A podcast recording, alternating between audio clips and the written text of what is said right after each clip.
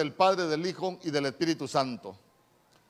Ahora bien, la fe, diga conmigo la fe, es la certeza de lo que se espera, la convicción de lo que no se ve. Verso 2. Quiero que, quiero que lea conmigo el verso 2 porque dice la Biblia, porque por ella, o sea que por la fe, recibieron aprobación los antiguos. Diga conmigo, recibieron aprobación. Que el Señor añada bendición a su palabra. Fíjese que mm, cuando uno habla de, los aprobados, que hay que presentarse como obrero aprobado, que la Biblia dice que no es aprobado el que se alaba a sí mismo, sino aquel que Dios alaba. Pero fíjese que estábamos viendo ahí que también hay unos que recibieron aprobación por la fe.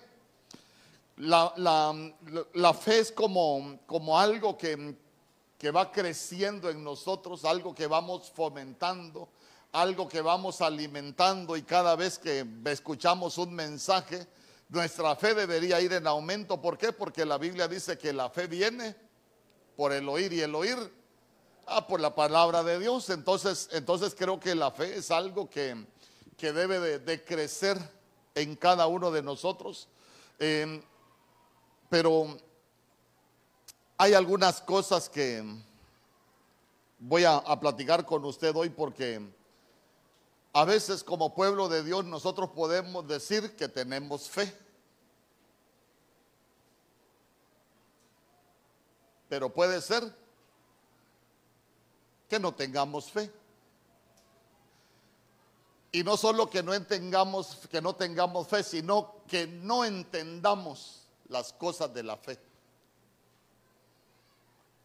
Présteme atención, présteme atención. ¿Cuántos sabemos que Dios tiene un plan para nuestras vidas?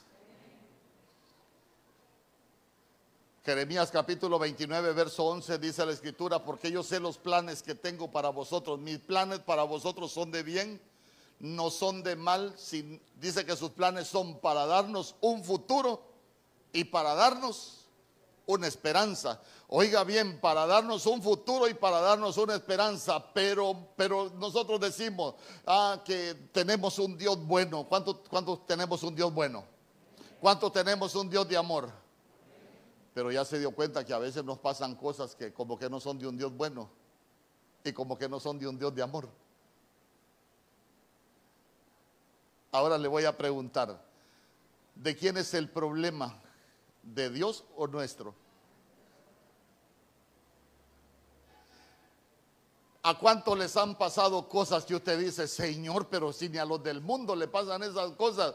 ¿Y por qué me pasan a mí? ¿Alguna vez usted se lo ha preguntado? yo pensé que solo yo me lo había preguntado algunas veces. No, yo me lo preguntaba cuando, cuando no había aprendido. Ya cuando aprendí dejé de preguntarle esas cosas al, al Señor. Entonces, mire, Dios tiene un plan maestro para su vida. Desde que usted fue formado en el vientre hasta el día que a usted le toca entregar cuentas aquí en la tierra. ¿Por qué? Porque la Biblia dice que que desde que éramos un embrión, el Señor escribió todos los días de nuestra vida, todas las cosas de nuestra vida, sin que faltara tan solo una de ellas.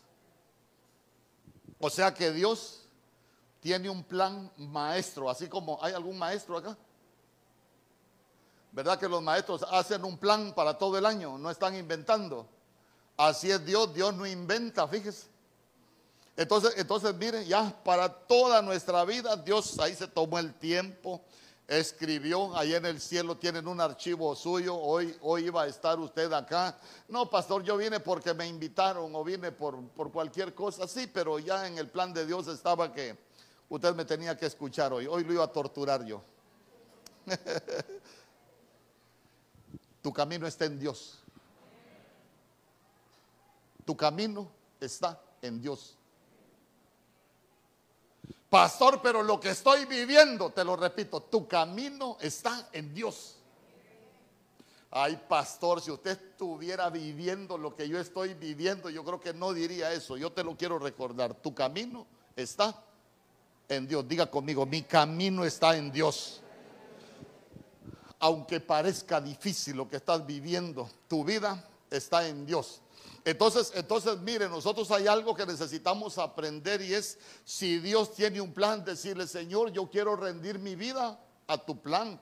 Yo no quiero hacer las cosas como yo quiero, no quiero tomar las decisiones a mi manera, sino que yo lo que quiero es rendirme a tu plan, porque tus planes son de bien, porque tus planes tienen un propósito para nuestra vida, porque a veces nos suceden cosas que pareciera que el propósito es destruirnos.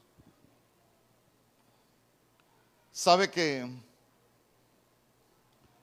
Dios tiene un plan y nosotros muchas veces podemos dejar tiradas las promesas porque en el plan de Dios hay promesas para nuestras vidas. Dice amén conmigo todas las promesas. Yo, te, yo, yo, porque yo juré que yo te iba a bendecir, porque yo soy el que, el que te protejo, porque yo soy tu escudo, porque yo soy tu fortaleza, porque yo soy el que te proveo. Ahí están todas las promesas de Dios y esas son para nosotros.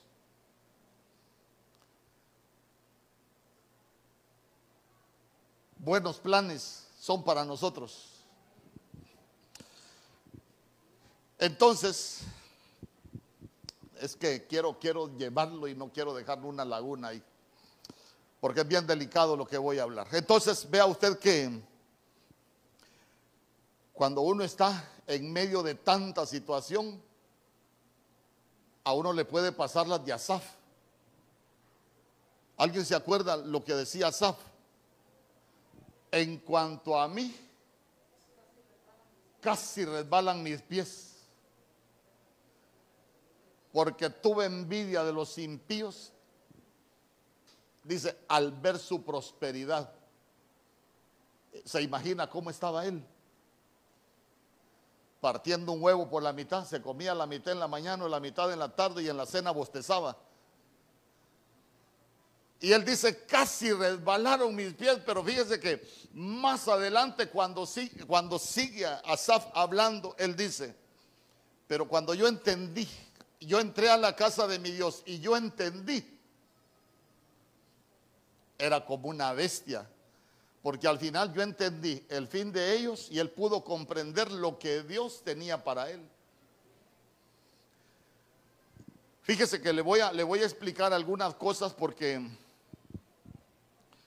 yo quiero, quiero hablar de recuperando las promesas por la fe. Recuperando las promesas por la fe.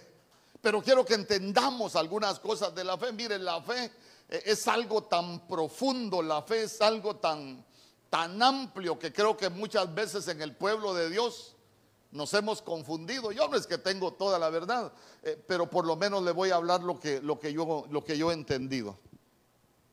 Por ejemplo, ¿sabe usted que uno puede hacer alardes de fe? Hay gente que le dice a uno, ah, pero mire que, que, el Señor nos ha dado toda autoridad y en el nombre de Jesús uno puede hacer cualquier cosa. Sí, pero en el nombre de Jesús. Y nosotros creemos en Jesús, pero la Biblia dice que hasta los demonios creen en Jesús. Entonces hay cosas que nosotros hacemos por delegación. Por ejemplo, usted se recuerda cuando nuestro Señor Jesús mandó a los 70 aquellos a, predicar de dos en dos. Echaban fuera demonios, sanaban los enfermos, sí, pero en el nombre de Jesús. A eso los mandó el Señor. Llevaban, llevaban una, una delegación, pero no lo hacían por su fe, lo hacían por la delegación. Y, y, le voy a contar que a veces hasta con la delegación fallamos. ¿Por qué? Porque se recuerda que una vez le llevaron a un lunático, dice la Biblia, allá nuestro Señor Jesús. Y el padre del lunático le dijo, ya, ya lo hemos traído aquí a tus discípulos varias veces y ellos no pudieron sanarlo. Y después de que el Señor lo sana, va donde los discípulos y le preguntan ellos, ¿por qué nosotros no pudimos? ¿Qué le contestaron los discípulos? ¿Qué les contestó el Señor? ¿Por qué nosotros no pudimos? ¿Qué les dijo el Señor?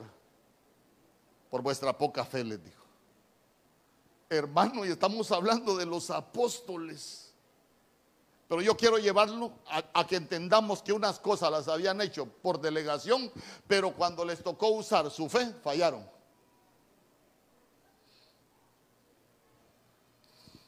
Pedro cuando iba caminando sobre las aguas, el Señor le dijo, ven. El Señor lo llamó. Pero cuando él dejó de ver al Señor, ¿qué le falló? La fe se comenzó a hundir. ¿Me explico? Entonces vea usted cómo nuestra fe muchas veces nos puede, eh, no la hemos entendido y eso nos va a permitir que, que, nos hundamos, que nos hundamos muchas, muchas veces. Entonces, los cristianos nos vamos a coronar un día. Dice amén conmigo. Sí, la Biblia habla de muchas coronas que nosotros vamos a obtener. La Biblia habla de una corona de justicia que viene de parte del Señor, habla de una corona de gloria, habla de, ¿de qué más? ¿De qué coronas habla? Ayúdeme a predicar. habla corona de vida, gloria a Dios. Hay varias coronas que a nosotros nos van a, nos van a dar, pero imagínense usted, ¿será que desde que nosotros nacimos en el Evangelio traíamos una dotación de fe? Le pregunto.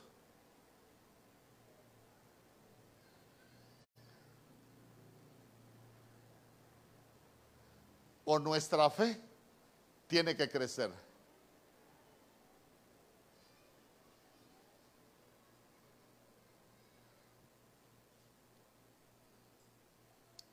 Acompáñeme a primera de Pedro. Perdón, a segunda de Pedro capítulo 1 verso 3. Mire, la Biblia dice que la senda del justo es como la luz de la aurora que ven aumento en aumento hasta que el día es cristiano. Eh, perdón, hasta que el día es perfecto. Sí, porque a muchos no parecemos cristianos, eso es lo que le iba a decir. La senda del justo es como la luz de la aurora que ven aumento en aumento hasta que el día es perfecto. Nosotros un día vamos a obtener una corona, escuche bien, pero a veces nos toca ir de grada en grada. Ya vamos a leer ese verso. ¿Para qué pone usted sus hijos a la escuela? Para que un día tengan un título, ¿o no? ¿Cuántos fuimos a la escuela? No, yo voy a ir a la escuela porque no tengo nada que hacer. Si paso bueno, si no también. No, todos fuimos a la escuela porque tenemos una meta, titularnos, ¿sí o no? Pero usted pasó primer grado y le dieron el título. Pasó segundo y le dieron el título. Pasó tercero y le dieron el título. Tuvo que ir avanzando, tuvo que ir avanzando hasta que usted se graduó. Amén. Dice la Biblia. Como todas las cosas que pertenecen a la vida y a la piedad, nos han sido dadas por su divino poder, perdón. Sí. Nos han sido dadas por su divino poder mediante el conocimiento de aquel que nos llamó por su gloria y excelencia. Verso 4. Pero dice, nos han sido dadas, escuche bien, ¿qué nos han sido dadas? Por medio de las cuales nos ha dado preciosas y grandísimas promesas. Día conmigo, yo recibo esas grandiosas y preciosas promesas. Mire, mire qué hermoso. Nos ha dado preciosas y grandísimas promesas para que por ellas llegases a ser participantes de la naturaleza divina, habiendo huido de la corrupción que hay en el mundo a causa de la concupiscencia. Verso 4. Promesas preciosas y grandísimas. Ah, pero mire lo que dice la Biblia. Vosotros también poniendo, ¿qué, debemos de poner nosotros? A ah, tome nota. En primer lugar, nosotros debemos de poner diligencia. Diligencia. Cuando, cuando nosotros hablamos de, de, diligentes hay que ser rápidos, hay que, es que nosotros necesitamos actuar. Entonces vea usted, primero diligencia, por esto mismo añadir, ahí aparece la fe. Primero la diligencia y después aparece la fe. Día conmigo en la fe. Pero ya se dio cuenta que a la fe hay que echarle otros ingredientes. Es como que es como que ya lo que a nosotros nos dieron es grandísimo y es precioso. Pero que pero que a ese a esa promesa que nos dieron para que para que agarre sentido, nosotros tenemos que echarle ahí sus condimentos. Entonces a la fe dice que le tenemos que añadir virtud. Día conmigo hay que añadirle virtud. ¿Y qué hay que añadirle a la virtud? Conocimiento. Verso 6, vaya tomando nota, 6. Al conocimiento, dominio propio. Al dominio propio, paciencia. A la paciencia, piedad. Verso 7. Falta todavía. A la piedad, afecto fraternal. Y al afecto fraternal, amor. Verso 8. Mire lo que dice la Biblia. Porque si estas cosas están en vosotros y abundan, no os dejarán estar ociosos ni sin fruto. O sea que si tenemos, si a, la promesa nosotros le agregamos todos esos ingredientes en Dios, nosotros no vamos a ser ociosos. ¿Sabe, sabe que es ser ocioso en Dios? Aquella gente que nunca alcanza nada en Dios. Y cuando usted habla con ellos, hermano, ¿cómo está? Bendecido, prosperado y en victoria. Mentiras, hermano. No están ni bendecidos, no están ni prosperados, ni están en victoria. Su vida es una desgracia. Pero también dice que no nos dejarán sin fruto en cuanto al conocimiento de nuestro Señor Jesucristo. Entonces, mire usted, la fe con esos ingredientes, nosotros no vamos a ser ociosos en Dios. Y nosotros vamos a obtener frutos en Dios. Dice amén conmigo. Entonces veamos. ¿Quién es el padre de la fe? Abraham el Señor Abraham le prometió un hijo, ¿sí o no? Yo le pregunto, solo llamó el Señor Abraham y nació el hijo. Hermano, el padre de la fe. Entonces, como Abraham es el padre de la fe, nosotros tenemos que aprender de Abraham.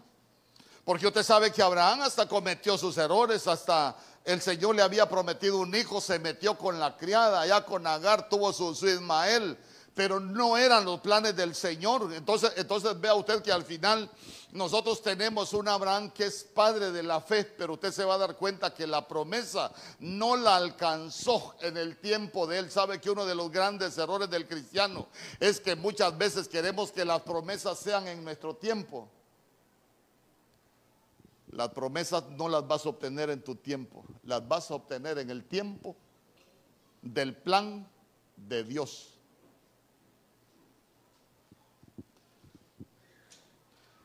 Mire, antes de comenzar a hablar de, hablar de Abraham, yo conozco un hermano, nos llevamos muy bien, pero, pero excelentemente bien. Y, platicábamos mucho y él me dice, yo reconozco que tengo un problema, me dice.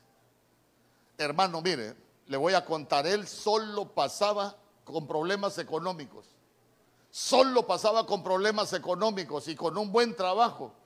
Entonces, entonces yo, yo le decía, oígame, ¿y cuál es el problema suyo? Y miro que tiene problemas aquí, problemas allá. Eh, era así como erco, clavos por todos lados. O promaco, valga la publicidad. Entonces me dice él, fíjese que yo reconozco que tengo un problema, ¿de acordás? Cada vez que tengo dinero, lo primero que hago es alejarme del Señor, me dijo. Hasta las ganas se me quitan de ir a la iglesia, ya me dan ganas de ir a la playa, me dan ganas de ir al triunfo, ya hasta el calor de Choluteca le ofende, se va para el triunfo. Eh, hermano, vaya, busco un río, ya anda haciendo fiestas, anda haciendo reuniones. Y él me dice, ¿Y sabe cómo vuelvo a la, iglesia? Cuando ya no tengo nada, me dijo. Lo volvían a dejar pelado y ¿para dónde cree que venía? Para la iglesia. Y él, y él a mí me decía, yo reconozco que tengo ese problema. Entonces imagínese usted, ¿sería problema de fe o falta de fe o de muy poca fe la situación que él vivía? Ah, porque hay gente que dice, no, si usted le pide con fe al Señor, Dios se lo va a dar. Ah, porque como la Biblia dice que al que pide, Dios le da, ya le voy a enseñar algunas cosas de, ese, de esos pasajes para que vea usted que es más profundo de lo que dice la letra. Entonces, entonces note usted que, que a veces hay cosas que el cristiano necesita, bueno, todos necesitamos comprender. Entonces, mire, en Génesis capítulo 12, verso 1, el Señor le dice a Abraham, sal de tu tierra, vete de tu tierra y de entre tu parentela y de la casa de tu padre a la tierra que yo te mostraré. Y en el verso 2 la Biblia dice, y haré de ti una nación grande y te bendeciré y engrandeceré tu nombre y serás bendición.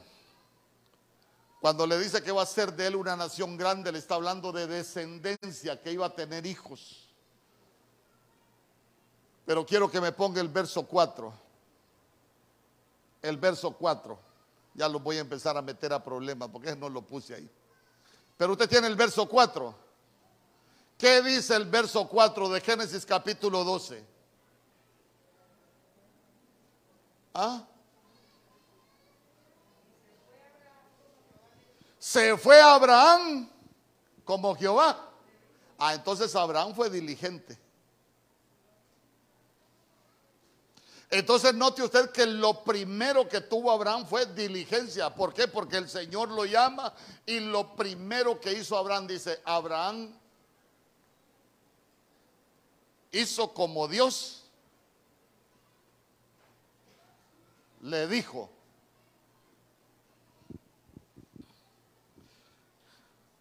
Habemos muchos cristianos que no hacemos como Dios nos dice,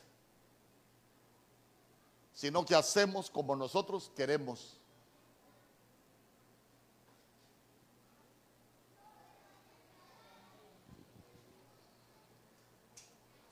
Sabe que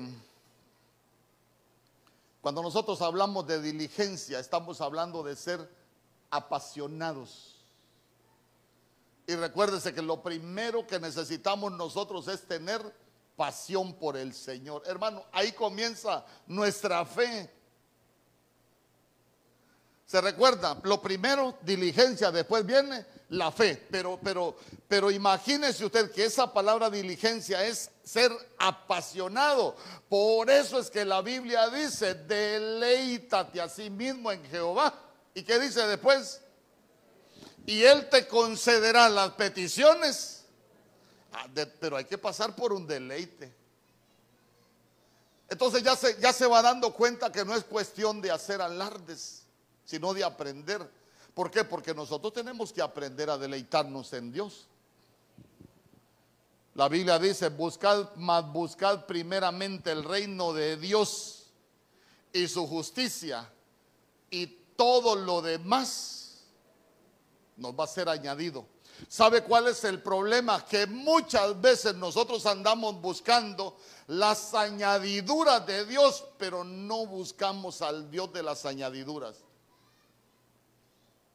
Y hasta los que predicamos tenemos la culpa. Usted ha escuchado anuncios en la radio que dicen, usted necesita un milagro, venga a mi iglesia. ¿Por qué no le decimos, usted necesita del Señor, venga a mi iglesia, le vamos a enseñar del Señor? ¿Por qué? Porque cuando usted conoce al Señor, después vienen las añadiduras. El problema es que estamos ofreciendo las añadiduras en vez del Señor. Para nosotros lo más importante, usted escuchó ese canto, Cristo es el centro. Porque muchas veces queremos añadiduras sin Cristo. ¿Sabe quién quería añadiduras sin el Señor? Vamos a ver si, lee la Biblia. Acuérdese de un personaje que quería sanidad sin conocer al Señor. ¿Ah? Naamán. Naamán. Y hay muchos Naamanes. Quieren las añadiduras del Señor. pero no quieren nada con el Señor de las añadiduras. Escuche bien, diligencia, diligencia, esa pasión por, que uno debe de tener por el Señor. Cuando usted ora es apasionado.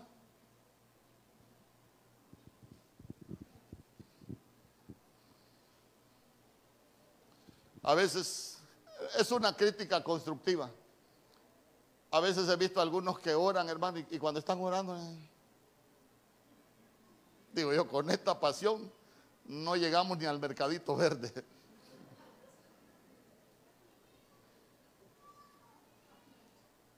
Usted tiene pasión por hacer las cosas del Señor.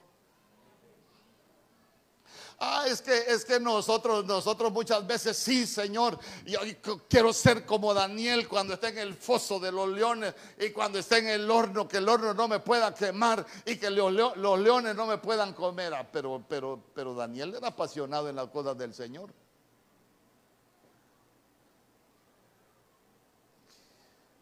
Y a veces a nosotros el león nos está haciendo pedazos y ni así somos apasionados.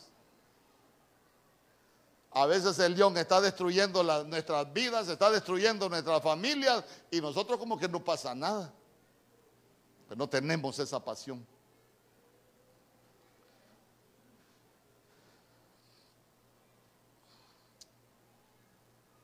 La Biblia dice que Abraham léalo conmigo, no, no, no quiero leerle nada o decirle nada que no esté en la Biblia. Hebreos capítulo 11, verso 8.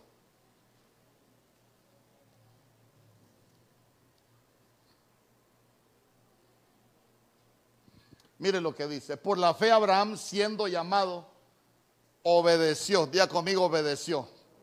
Ah, entonces la fe pasa por la obediencia obedeció para salir al lugar que había de recibir como herencia y salió sin saber para dónde iba. ¿Sabe que salir sin saber para dónde iba es que uno va delante del Señor a pedir sin ver?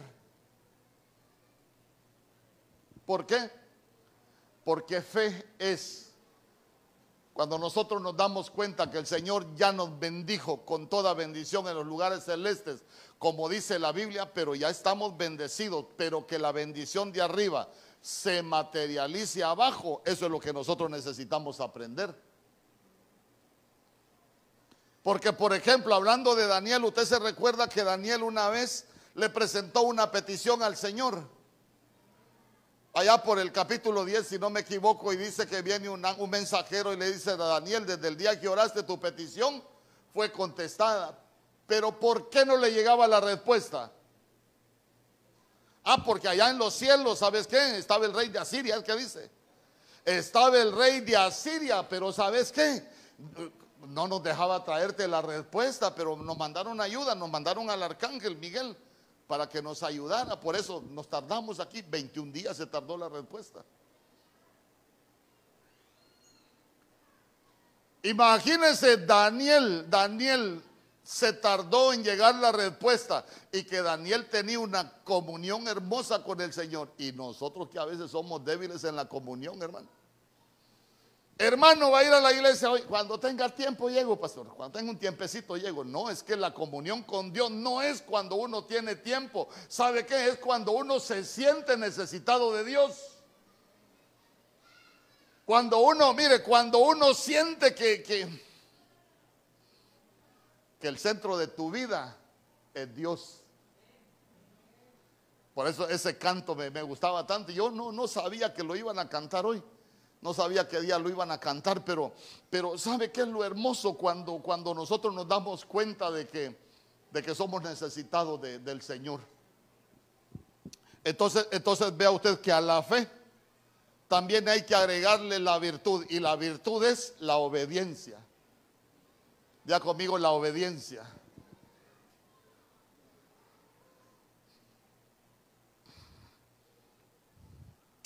A ver, a ver, sin obediencia no hay promesa.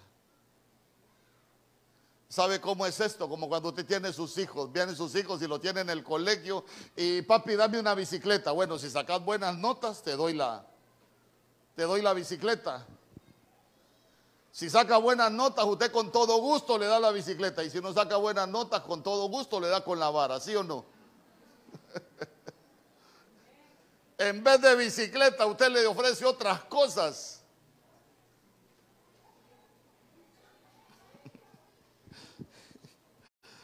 Entonces, ya conmigo, una virtud, obediencia. Sabe que cuando nosotros hablamos de una virtud, estamos hablando de, de cualidades nuestras, cualidades nuestras. Por ejemplo, una virtud que, puede tener un cristiano es, voy, a decir nombres, por ejemplo. No, no quiero ofender a nadie, que alguien se vaya a sentir mal. Pero aquí hay gente que tiene virtudes hermosas.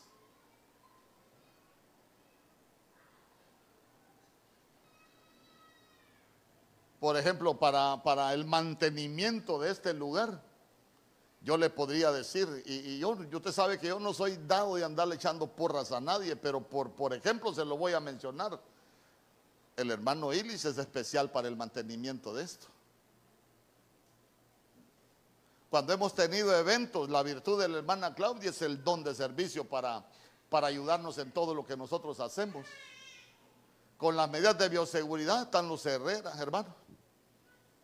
Con la alabanza tenemos, tenemos a muchos acá que tienen esa pasión de estar, de estar ministrando la presencia del Señor. Y, y, perdónenme, y cada quien, hay, sé que tenemos un, un excelente equipo, pero yo lo que le quiero dejar en su corazón es que cada uno de nosotros deberíamos de tener esa virtud delante del Señor. Por eso es que la Biblia dice, mujer virtuosa, ¿quién la hallará? El valor de la mujer virtuosa sobrepasa el valor de las piedras preciosas, pero estamos hablando del cristiano que es virtuoso, que tiene esas virtudes.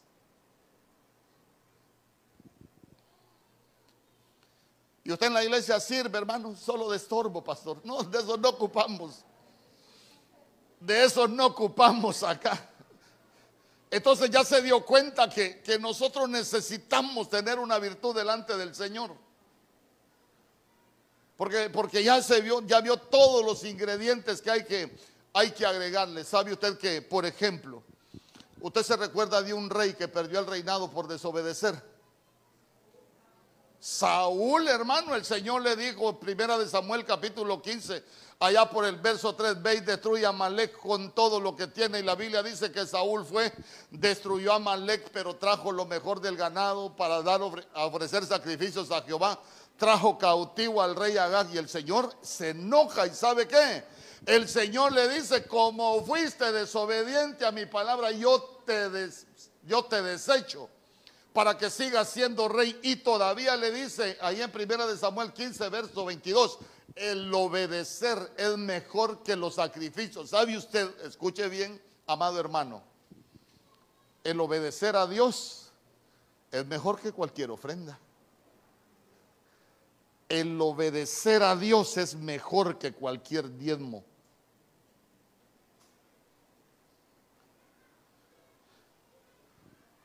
¿Cómo lo agradan sus hijos a usted? Con la obediencia. Cuando sus hijos son respetuosos de usted. Entonces ya se dio cuenta que el Señor lo había escogido para que fuera rey, pero por desobediente lo desecha. Y, ahora, ahora le digo a usted, búsqueme a alguien del rey Saúl que heredó el trono. Ninguno, porque nosotros heredamos genética. Mire, yo siempre lo he dicho, los, los padres de familia marcamos el futuro de nuestras generaciones. Si nosotros no aprendemos a vencer con aquello que hemos luchado, estamos heredando generaciones cautivas.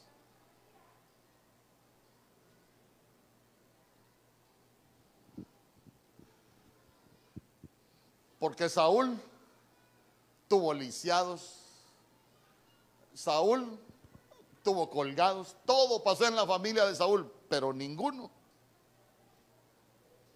heredó el reino por desobediente. Hermano, perdóneme. El que ya conoció al Señor no tiene muchas opciones. ¿Usted sabe por qué aceptó al Señor usted? Ah, porque a mí, a mí me dio la gana, pastor. No, hermano, no se engañe. Usted aceptó al Señor un día en su vida, porque ese era el día que Dios tenía marcado para que usted lo conociera. ¿Sabe por qué? Porque a usted lo disipularon en el cielo y estaba destinado el día que usted se iba a convertir al Señor. El problema es que nosotros muchas veces queremos volver de donde Dios nos sacó. ¿Por qué le digo que ya le enseñaron? Juan capítulo 6, verso 45, nuestro Señor Jesús enseñando, él dijo, todo el que viene a mí es porque ya oyó de mi Padre. Ya se lo enseñaron en el cielo. El que viene a mí ya lo aprendió arriba, por eso viene a mí. Entonces, mire, mire qué hermoso, porque, porque hermano, nosotros necesitamos entender, porque Qué hermoso es como pueblo de Dios obtener las promesas. ¿Sabe qué? Que nosotros podamos ir a nuevos niveles espirituales, pero ya se dio cuenta que no es de cualquier manera, que hay un proceso. Después de la virtud, ¿qué sigue? Ya se le olvidó. Conocimiento. Ya conmigo conocimiento.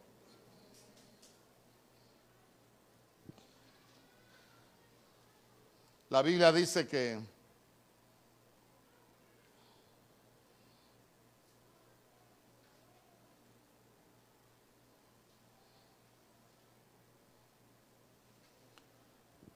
creo que es allá por Jeremías capítulo 9, verso 24, que el Señor dice, no se gloríe el hombre en su riqueza, ni tampoco se gloríe en su sabiduría. El hombre tiene que gloriarse en conocerme y entenderme, dice el Señor. Entonces, ¿Y por qué conocerlo? Porque hay dos pasajes que son bien tremendos. Mire, Oseas capítulo 4, verso 6.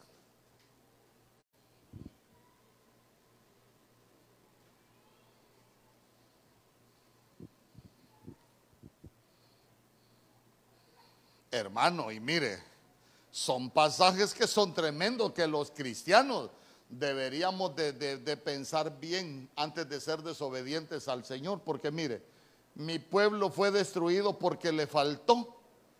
¿Por qué le faltó conocimiento? Porque no quiso aprender. Escuche bien. Mi pueblo fue bendecido porque le faltó conocimiento. ¿Cuántos dicen amén? como no, chon. Mire lo que dice, mi pueblo fue destruido porque le faltó conocimiento. Entonces, entonces mire, mire, si alguien viene a la iglesia y no quiere aprender, perdóneme, no lo quiero amarrar a nada malo, pero lo que está atrayendo sobre su vida no son las promesas de Dios lo que está trayendo con su actitud es destrucción. ¿Por qué? Porque uno aquí viene a aprender. Dice, ven conmigo. Aprender de la palabra del Señor. Ah, pero como no quiere aprender, entonces se queda falto. ¿Por qué comete errores uno? Porque es falto de conocimiento. Entonces, como es falta de conocimiento, el pueblo es destruido. Y vea usted que el problema es que no quiso aprender. Una cosa es que no tenga quien le enseñe y otra cosa es que no quiera aprender. Y después dice, por cuanto desechaste el conocimiento, ¿qué es desechar el conocimiento?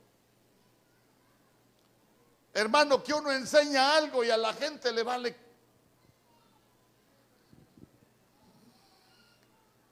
calcetín de callejero.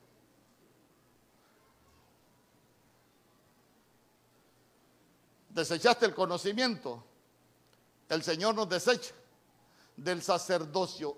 ¿Y qué implica que el Señor nos deseche del sacerdocio? Sacerdocio es comunión con Dios. Sacerdocio es oración. Sacerdocio es devoción. Pero si desechamos el conocimiento, quiere decir que no tenemos sacerdocio.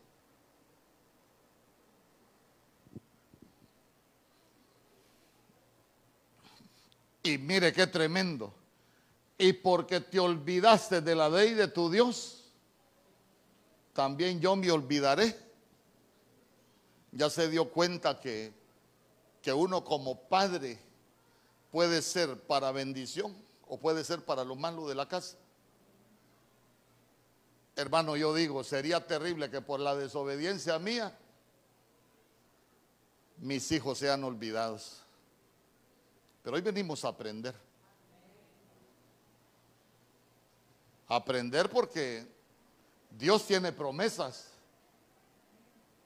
Y todos tenemos esas promesas, son para nosotros preciosas y grandísimas.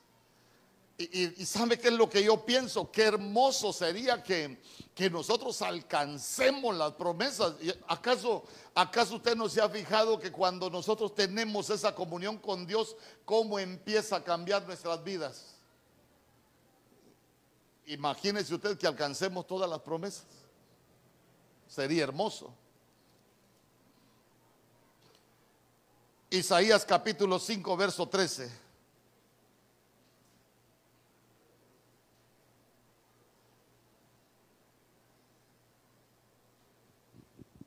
Ya conmigo conocimiento.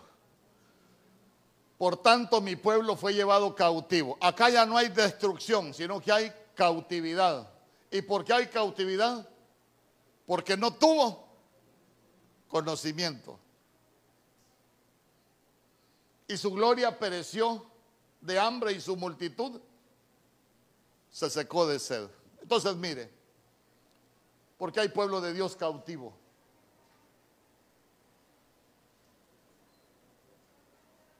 Porque no tiene conocimiento. Cuando el pueblo de Dios es cautivo, no tiene conocimiento, ¿de qué puede ser cautivo el pueblo de Dios? ¿Ah? Del pecado. Del pecado. Y la gente ya está esclava del pecado. ¿Sabe por qué? Porque la Biblia dice que uno se vuelve esclavo del que lo conquista. Nos conquistó Cristo. Cristo se vuelve el centro de nuestras vidas. Hermano, quien nosotros nos volvemos esclavos de Cristo. Por amor. Pero si nos conquista el pecado, ¿de quién somos esclavos? Ah, por eso es que hay muchos cristianos esclavos del pecado. Pero hoy se rompe toda esclavitud del pecado. ¿Cuántos dicen amén?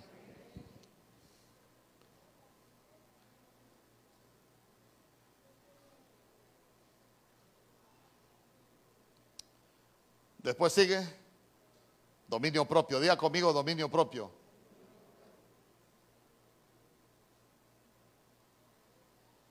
¿Para qué nos sirve el dominio propio? La Biblia dice que Dios no, nos ha dado un espíritu. ¿Qué nos ha dado Dios? Un espíritu de dominio propio. Oiga bien, el dominio propio es un espíritu. Entonces, ¿para qué nos sirve el dominio propio? Para poder decidir entre lo que es bueno y lo que es malo. El dominio propio para lo que nos sirve es para poder decidir lo que me conviene de lo que no me conviene. Por eso el Señor le dijo a Caín, el pecado está a la puerta y te codicia, pero tú debes dominarlo. ¿Qué le estaba diciendo el Señor? El pecado ahí está. Los cristianos somos conscientes que el pecado ahí está, sí o no. Mal lo que tuvimos problemas de vicios, hermano. Mal lo que tuvimos problemas de vicios. Yo le he dicho, yo comencé a manguearme a los 13 años, 14 años. Pero, pero ¿sabe que aprende uno en Dios? Con el dominio propio. Esto no me conviene, no lo voy a hacer. Pero esto sí me conviene y es de bendición para mi familia, sí lo voy a hacer. Pero si nosotros queremos vivir como nosotros queremos, no tenemos dominio propio.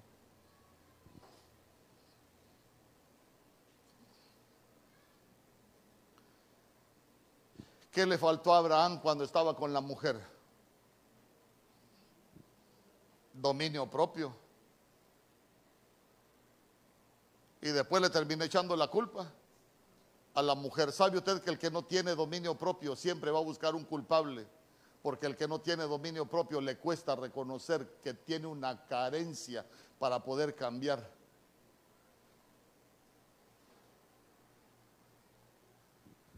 Pero dígale, Señor, dame dominio propio. ¿Sabe para qué? Es que el dominio propio lo que nos va a llevar es, sí, el pecado ahí está, el pecado nos va a codiciar, pero nosotros tenemos dominio propio para decirle que no, para cerrarle la puerta al pecado. Hermano, hay mucha gente que se equivoca, vive como quiere. Yo he conocido cristianos, yo, yo le he contado, yo tuve el privilegio de andar por casi todo Honduras, conocí iglesias en todo Honduras enseñando. Y, sabe que uno encuentra de todo y uno encuentra gente que no quiere cambiar, pero sí quiere las promesas de Dios. Y uno le dice, no, no es así. Y la gente, nada, pero es que Dios es bueno. Si Dios es bueno.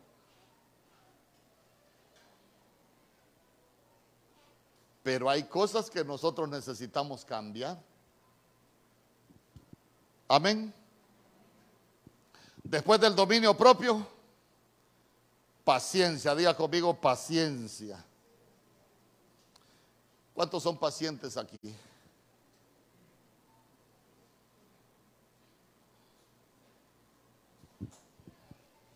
Diga conmigo paciencia. El que no tiene paciencia, le van a enseñar paciencia. Mire, si usted es cristiano y es impaciente, a cada ratito le van a suceder cosas en su vida que usted pensaba que ya estaban. Pero como usted es impaciente, le van a suceder cosas que se las van a alargar y le van a, lo van a tratar hasta que aprenda paciencia. Sí, pero usted me dijo que, que, que, para hoy. Pero como Dios sabe que es impaciente, no te lo van a entregar hoy. Te le van a, te le van a encender el, el fueguito a la prueba. Y venga la otra semana. Y la otra semana usted ya está encendido de bravo o en buen catracho, de arrecho. Pero a veces no nos damos cuenta que lo que están probando es la paciencia. Usted ha llegado a un lugar, hermano, y usted llega, voy a ir y que no sé qué, y, voy a ir porque voy a ir rápido, pero como Dios sabe que usted quiere ir rápido porque es impaciente, usted llega a ese lugar y nadie le para ni bola, así porque le están probando la paciencia.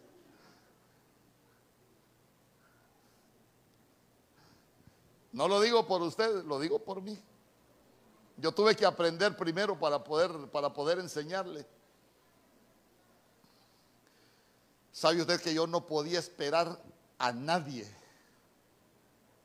A nadie esperaba yo. Era impaciente a morir. Pero cuando llegamos al Señor,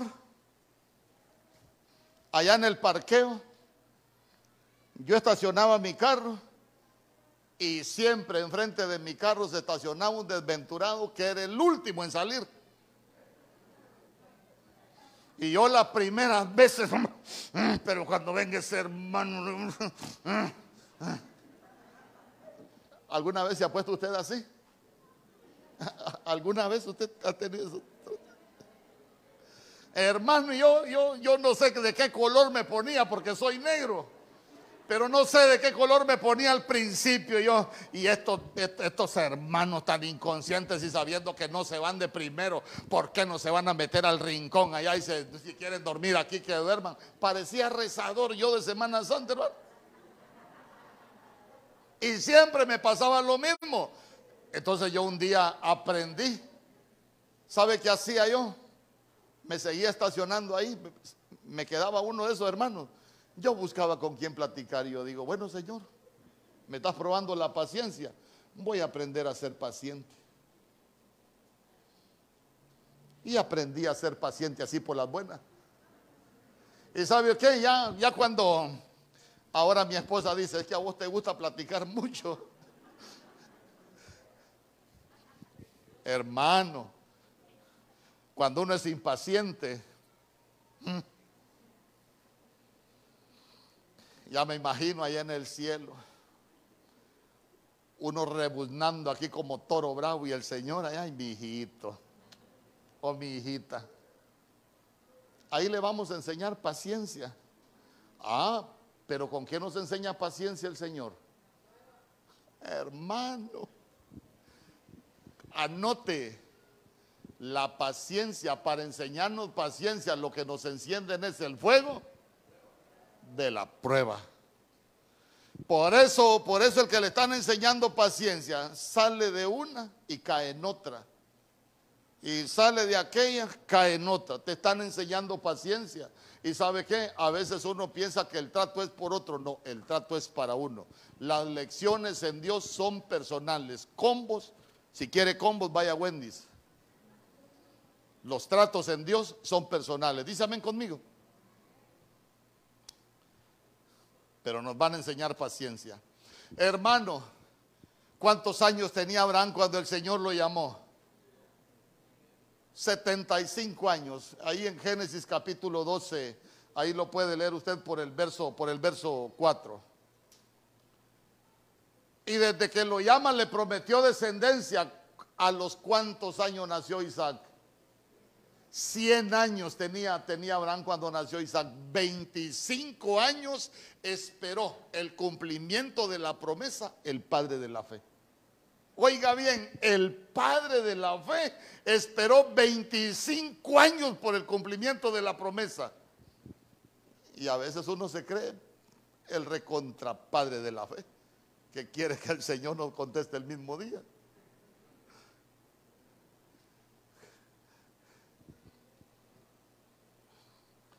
¿Por qué? Porque la cosa no es cuando nosotros queremos,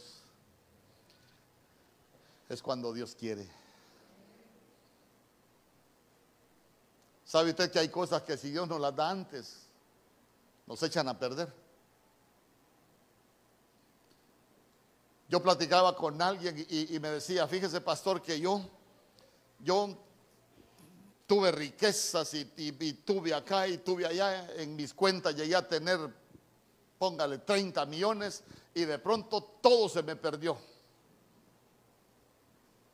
Buscó al Señor y me decía, ¿por qué si ahora estoy en la iglesia, diezmo, ofrenda, por qué Dios no me bendice? Y le pregunto yo, ¿qué hacía usted cuando tenía riquezas? Vivía lejos de Dios, me dijo. Yo creo que Dios sabe que a usted le falta convertirse, le dijo, y que si lo vuelve a enriquecer, se vuelve a alejar. ¿Y sabe qué? Cabalito. Puso un negocio, Dios lo empezó a bendecir y ¿qué cree?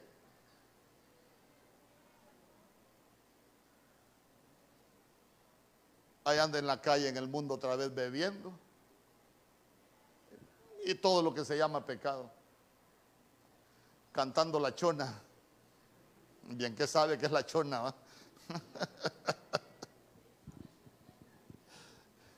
Usted no canta la chona. Usted canta el me hizo libre. ¿Ves? Nadie dijo amén. Usted que canta la chona. ya conmigo paciencia. Nos van a enseñar paciencia, hermano. ¿Sabe qué? Mire, ¿ve?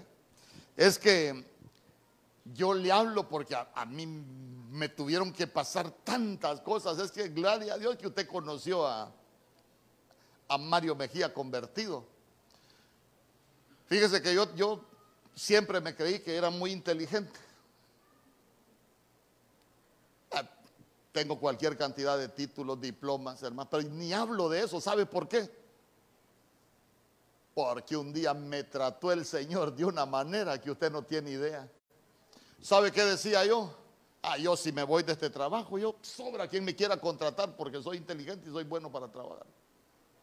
Hermano, cuando me empezó a tratar el Señor, creo que le entregué currículum a todos los guardias de San Pedro, todos conocen mi vida y nunca pude conseguir trabajo. Hasta que un día hubo una prédica, rinde tus coronas, Señor, aquí estoy, yo dependo de ti, no dependo de nada más. ¿Sabe usted que el siguiente día conseguí trabajo? El siguiente día me llamaron para trabajar.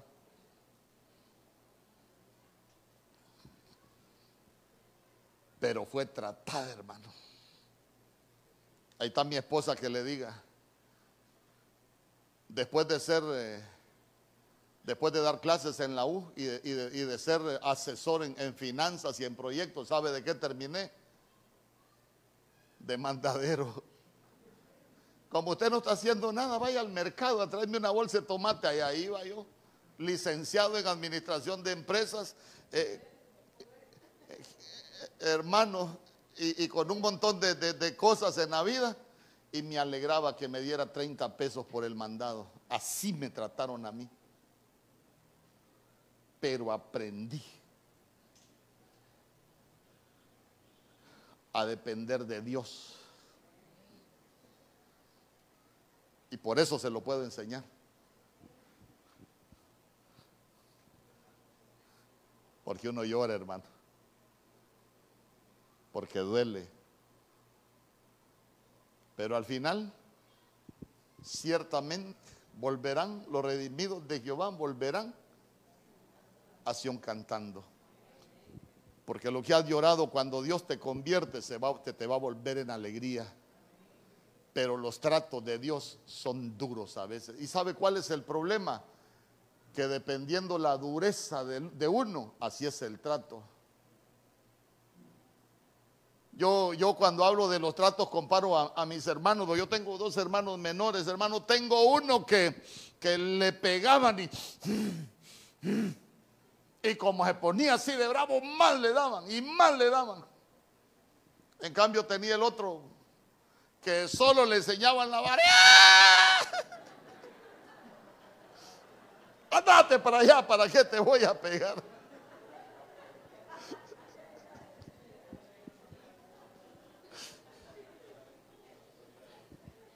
¿Sabe cuál es el problema? ¿Sabe cuál es el problema? Que a veces nos están dando duro y no entendemos, hermano. Eso es lo más triste. ¿Sabe, ¿Sabe por qué es lo más triste que nos estén dando duro y no entendamos? Porque uno se puede volver necio. Y la Biblia dice que el necio desprecia las bendiciones de Dios. Pero vamos a recuperar las promesas. Porque Dios nos va a cambiar.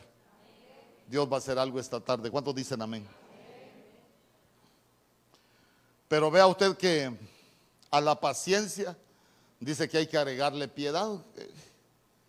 Cuando hablamos de piedad es que nosotros nos volvemos respetuosos de las cosas de Dios, nos volvemos reverentes por las cosas de Dios, empezamos a respetar a Dios. ¿Para cuánto Dios es su Padre? Yo le pregunto, ¿lo respetamos como nuestro Padre? A veces no. Bueno, si hay unos que ni tan siquiera respetan los padres de la tierra, peor para que respeten al Padre del cielo. ¿Usted respeta a su Padre de la tierra? Empecemos por ahí.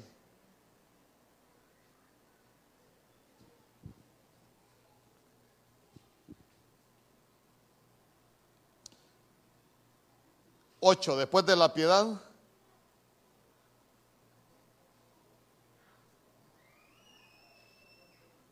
Afecto fraternal. Día conmigo afecto fraternal.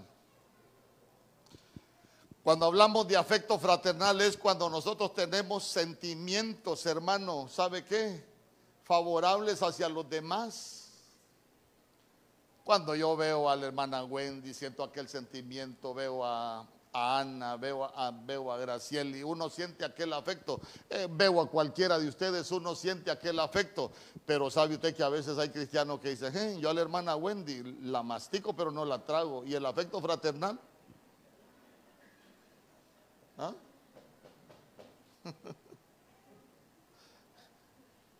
Usted de los que mastica y no traga.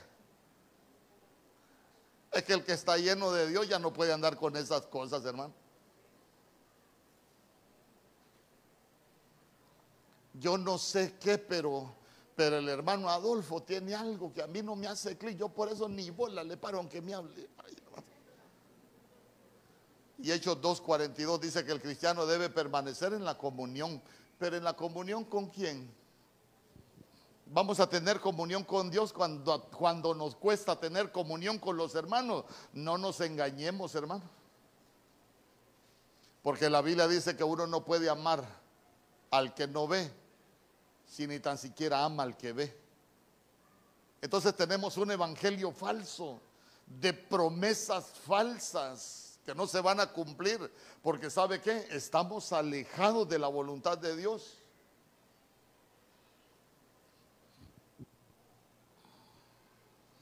Fíjese que hablando de esos sentimientos favorables hacia alguien, hermano, hacerle un favor al que le hace bien a uno es fácil, pero hacerle un favor al que te hace mal es difícil. Yo, yo cuando, cuando medito en esto solo me acuerdo de, de Abraham. Si usted se recuerda en el capítulo, allá por el capítulo 13, se separa Lot de Abraham, empezaron a pelearse ahí los pastores, ellos se dividen. Y ahí es en, allá por el verso 10 es cuando, cuando dice que Lot dio la tierra del valle, la llanura, como el huerto del Edén, las tierras de pasto. Y, sabe que las tierras de pasto ahí junto al río, ¿sabe qué dijo Lot? Yo aquí me voy a quedar, Abraham, anda, vemos dónde te metes. Y, sabe que cuando usted estudia la Biblia se va a dar cuenta que Abraham le tocó el pedrero para su ganado. Por eso es que al final del capítulo 13 el Señor le dice, levántate, mira al norte, al sur, al este, al el que te va a bendecir soy yo. Pero el problema es que Abraham se quedó hasta tirado de lo que pasó con Lot. Revisa el capítulo 13, se va a dar cuenta que lo mejor de la tierra se la agarró. Se, la agarró Lot, le dejó lo peor a Abraham. ¿Y sabe qué es lo que más impacta mi vida? Que en el capítulo 14 Abraham va a pelear por las, cosas de Lot. Y eso no es nada. Cuando el Señor le dice, voy a destruir Sodoma, empieza a interceder. ¿Por quién empezó a interceder? Por Lot. ¿Y usted qué hubiera dicho? Que se queme ese maldito de Lot por lo que me hizo. ¿Ah? Que le caiga el fuego de ahí sobre Sodoma. Que, que se le queme hasta la lengua primero por todo lo que me... Ay, hermano. Pero él empezó a interceder. Día conmigo, afecto fraternal. Hermano, es que hablar de Abraham, el padre de la fe, es hermoso, pero ya se dio cuenta que, alcanzar ese nivel nos falta mucho.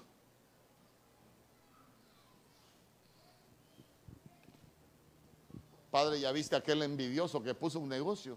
Yo te pido, Señor, que me haga justicia, que quiebre, Señor. Bien fraternales. Que se le queme con este calor, Señor. Día conmigo, afecto fraternal. Sí, hermano. Mire, le voy a dar un consejo. Pero no se lo voy a dar yo, claro, está en la Biblia. Sabe que la Biblia dice, no te burles de tu enemigo cuando lo veas fracasar, ni te alegres de su desgracia. Proverbios capítulo 24, verso 17. No te burles de tu enemigo cuando lo veas fracasar, ni te alegres de su desgracia. La Biblia, la traducción del lenguaje actual le leí ahorita, pero lo mismo dicen todas. ¿Sabe por qué? Porque a veces el cristiano comete el error de que se alegra cuando otro fracasa. No se alegre cuando otro fracasa. Es más, es más, el día del infortunio, usted no le salga al encuentro a su hermano. ¿Sabe que, sabe que cuando la Biblia habla del día del infortunio del hermano, e, es que, por ejemplo, viene alguien y, llega, llega, llega, llega y... Oscarito, fíjese que se me enfermó el niño y no puedo ir al banco y solo este teléfono tengo Mire, vale 5 mil, pero se lo vendo en 4 mil. Nada, 4 mil. Mil le doy si usted quiere y como aquel necesita los mil pesos, se lo agarró. Mejor no se lo compre porque se va a maldecir usted solo. No necesita ni del diablo. Porque la Biblia dice, no salgas a lo encuentro el día de tu hermano, el día de su infortunio. Si tenemos ese afecto fraternal, si se lo vamos a comprar es porque tenemos ese afecto y le queremos ayudar. Comprárselo por lo que es justo. Fíjese que a veces hasta la gente del mundo entiende eso. Una vez me estaba quitando el, el pelo ahí en San Pedro yo, en una barbería, gente del mundo.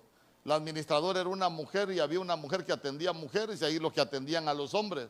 Era una barbería grande y fíjese que esa, la muchacha, la administradora, compró un teléfono, un teléfono, pero yo no, no, no, usted no me pregunte de modelos, yo le digo a Maoli uno que sirva para llamar, para ver el WhatsApp. Yo no sé, yo no sé ni qué modelo de teléfono ando. No pierdo tiempo en eso. Pero lo que pasa que lo que yo entendí es que había comprado un buen teléfono a los ladrones y tenía hasta unas manchitas de sangre. Y la administradora le dijo, mira, mira cómo es posible que andes comprando esas cosas. Mira, le dice, ay, yo no sé, pero yo tengo miedo que algo va a pasar, le dice salió a hacer un mandado con el dinero del alquiler, como a unos 10 metros de la, de la puerta. Ni le cuento lo que le hicieron los ladrones. Y le dice a aquella mujer del mundo, yo te dije, yo te dije que no lo compraras, imagínate a quién mataron. Le dice, ahora nos quedamos sin alquiler y, y mira cómo te mandaron, le dijo. Hasta los del mundo lo entienden y a veces los cristianos no lo entendemos.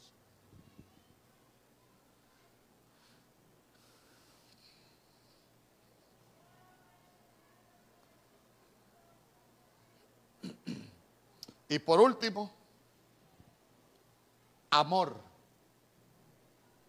A mordidas, no, amor. Día conmigo, amor. Por sobre todas las cosas, amar.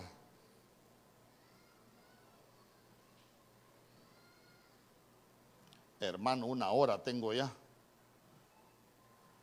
Tenía otras cosas que enseñarle, pero porque quiero, quiero enseñarle algunas cosas de Ana. Quiero enseñarle algunas cosas de, de Naamán. Y quiero enseñarle algunas cosas de José. Pero yo quiero que cierre sus ojos. Ya el tiempo nos ha avanzado. Y hoy hemos aprendido del Padre de la Fe y usted se va a dar cuenta que Abraham, Abraham alcanzó la promesa. Pueden pasar los músicos, los cantores, por favor. Yo quiero que usted guarde sus cosas, voy a ministrar.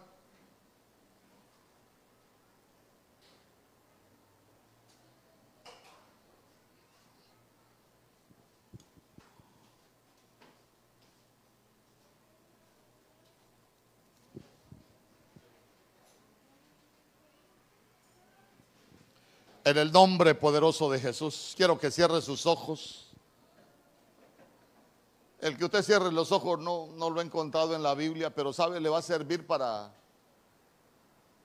para dejar de ver lo natural y que empecemos a abrir los ojos del Espíritu.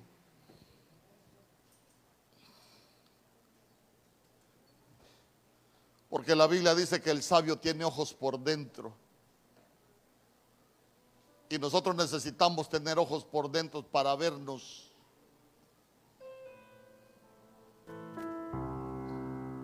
Para ver nuestro interior, cómo estamos, cómo estamos haciendo las cosas en Dios. Porque Abraham alcanzó las promesas, todo lo que Dios le prometió. Abraham lo alcanzó, pero ya se dio cuenta por cuántas cosas tuvo que pasar cómo llegó a tener esa convicción, esa fe en Dios, aun cuando el Señor le dijo que sacrificara a Isaac.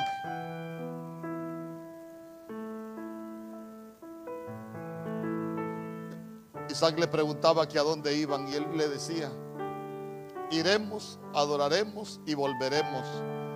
Pero el Señor le había pedido que sacrificara a Isaac, que lo matara.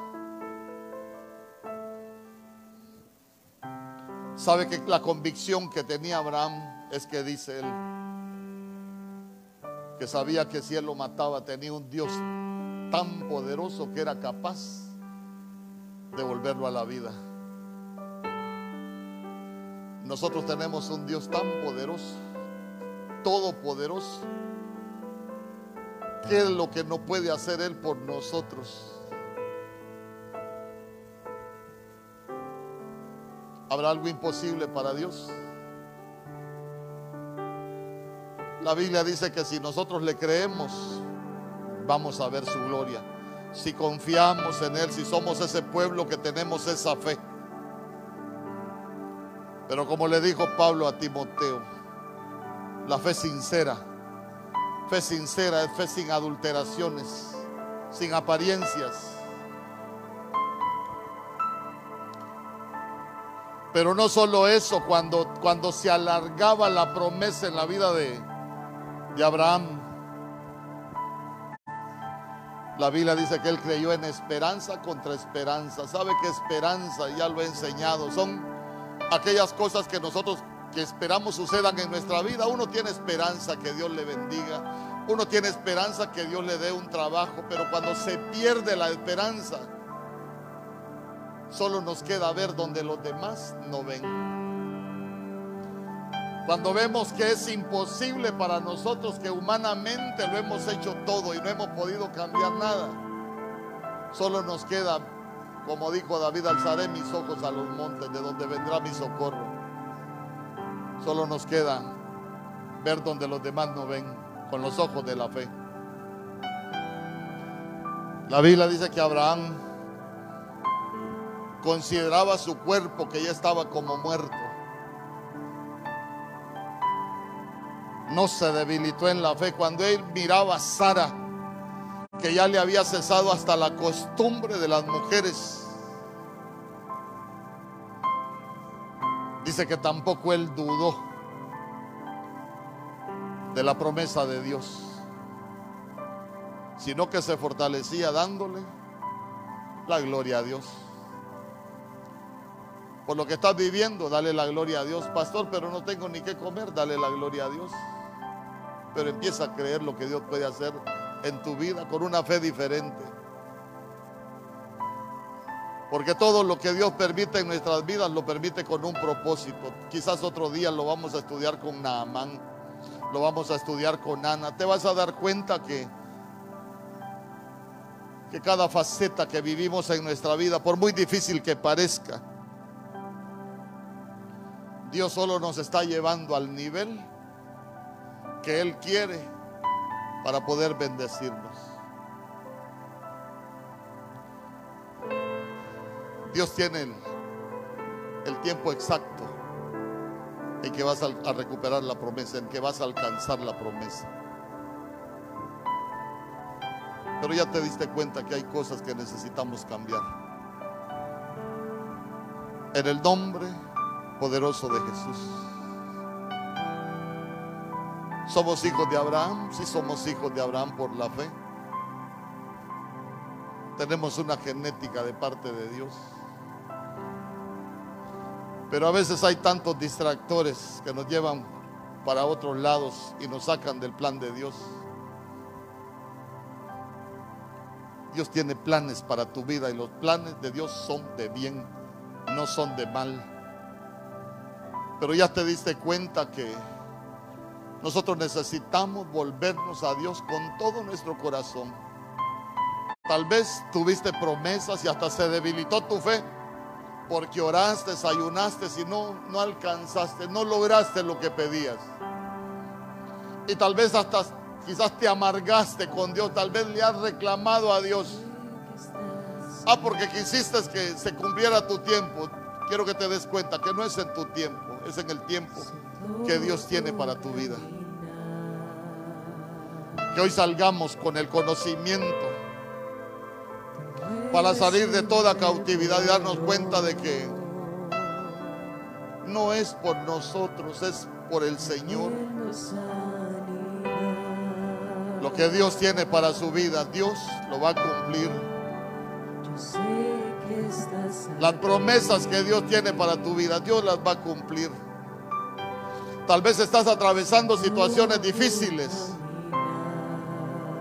Sabe que David atravesó situaciones difíciles.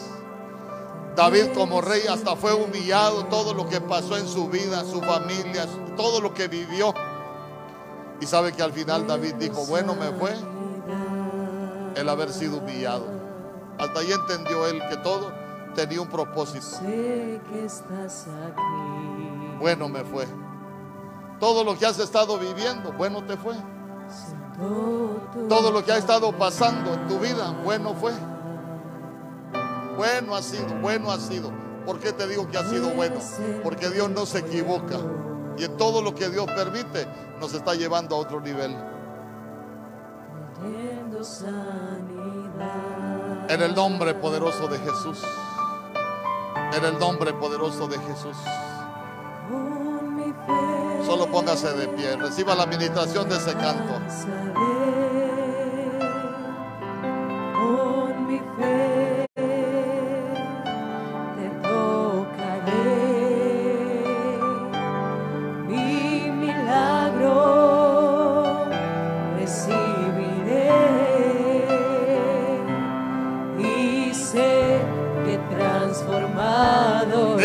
Señor, transfórmame, haz algo nuevo en mi vida.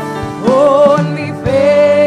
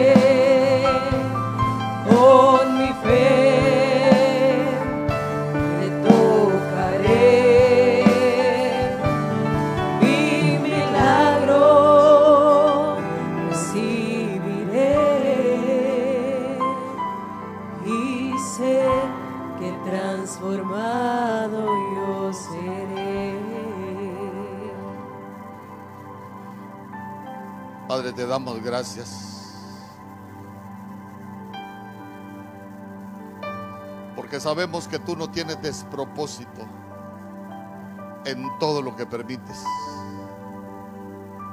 Todo tiene un propósito en Dios. Por eso te damos gracias. Así como Abraham, hoy venimos a fortalecernos dándote la gloria. Por todo lo que nos has permitido, por todo lo que estamos viviendo, mi Dios. Aunque muchas veces no lo entendamos, pero te damos gracias, te damos gracias. Si tienes algún problema, alguna necesidad, dile, Señor, yo te doy gracias porque quizás no lo entienda, pero yo sé que tú tienes un propósito en todo lo que permites. Padre, que esta palabra, mi Dios, sea como una semilla que ha sido plantada en el corazón de cada uno de tus hijos. Oh Rey bendito, que pueda germinar, que pueda crecer y que pueda dar frutos al ciento por uno. Y que seamos ese pueblo de fe, que vamos a recuperar las promesas y vamos a conquistar las promesas. Aquel que tiene una promesa de sanidad que la pueda conquistar. Aquel que tiene una promesa económica que la pueda conquistar. Aquel que tiene una promesa en su vida, que tú la puedas hacer realidad, oh Rey bendito. En el nombre poderoso de Jesús, guarda cada uno de tus hijos, mi Dios. Guarda su salida y guarda su entrada desde ahora y para siempre.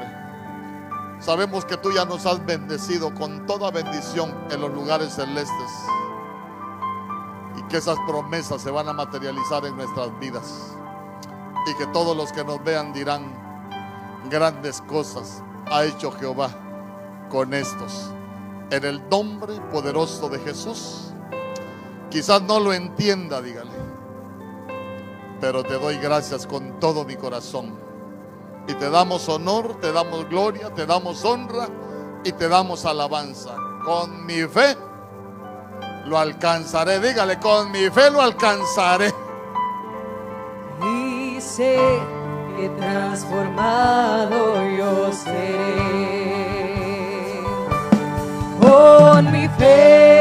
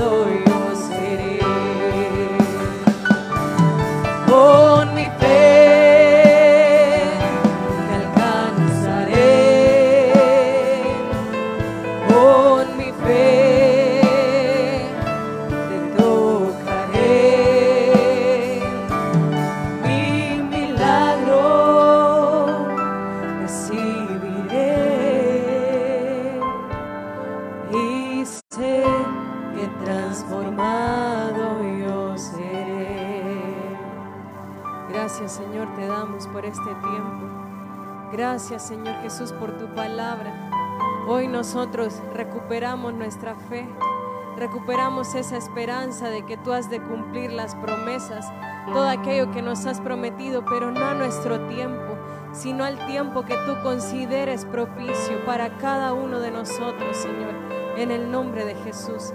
Te pedimos que guardes nuestras vidas, que guardes cada familia aquí representada, aún Señor Jesús, los que están a la distancia que seas tú teniendo cuidado de cada uno de nosotros, que seas tú, Señor Jesús, guardando nuestras familias, cada uno por nombre, desde el más pequeño hasta el más grande de esta casa, pueda ser cubierto en el nombre poderoso de Jesús, que nuestra salud, Señor Jesús, pueda ser aumentada, que nuestras defensas sean aumentadas, guárdanos de todo virus, de toda enfermedad, de toda plaga, Señor Jesús, que pueda estar afectando afuera. Que nosotros, Señor Jesús, seamos guardados en el hueco de tu mano poderosa, porque sabemos que en ti estamos seguros.